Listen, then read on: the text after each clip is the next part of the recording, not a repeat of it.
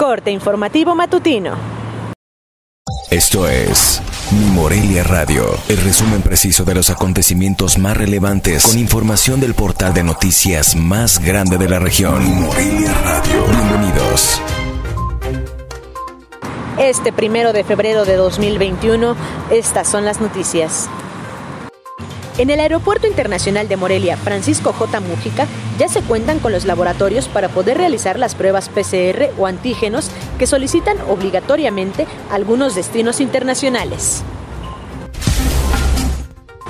Como parte de las acciones de vigilancia y fomento sanitario por parte de la Secretaría de Salud de Michoacán a través de los Guardianes de la Salud, nueve establecimientos fueron suspendidos en Morelia.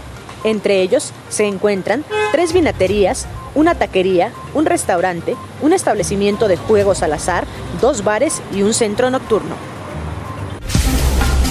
Con 398 nuevos casos de coronavirus, el Estado acumuló el día de ayer 43.284 positivos a la enfermedad y 11 defunciones más, con un total de 3.359 muertes registradas al 31 de enero por la Secretaría de Salud.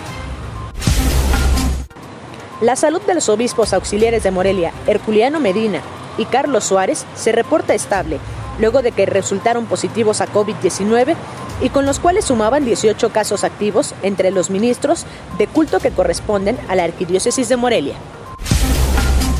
Nuevamente y por séptimo año consecutivo, el aguacate michoacano será la estrella invitada y el mariscal en jefe de Super Bowl en su edición 55, el cual se jugará el próximo 7 de febrero en el estadio Raymond James de Florida. Informo desde Morelia, Michoacán, Cintia Arroyo. Esto fue Mi Morelia Radio. Te invitamos a que estés siempre bien informado. www.mimorelia.com Mi Morelia Radio. Hasta la próxima.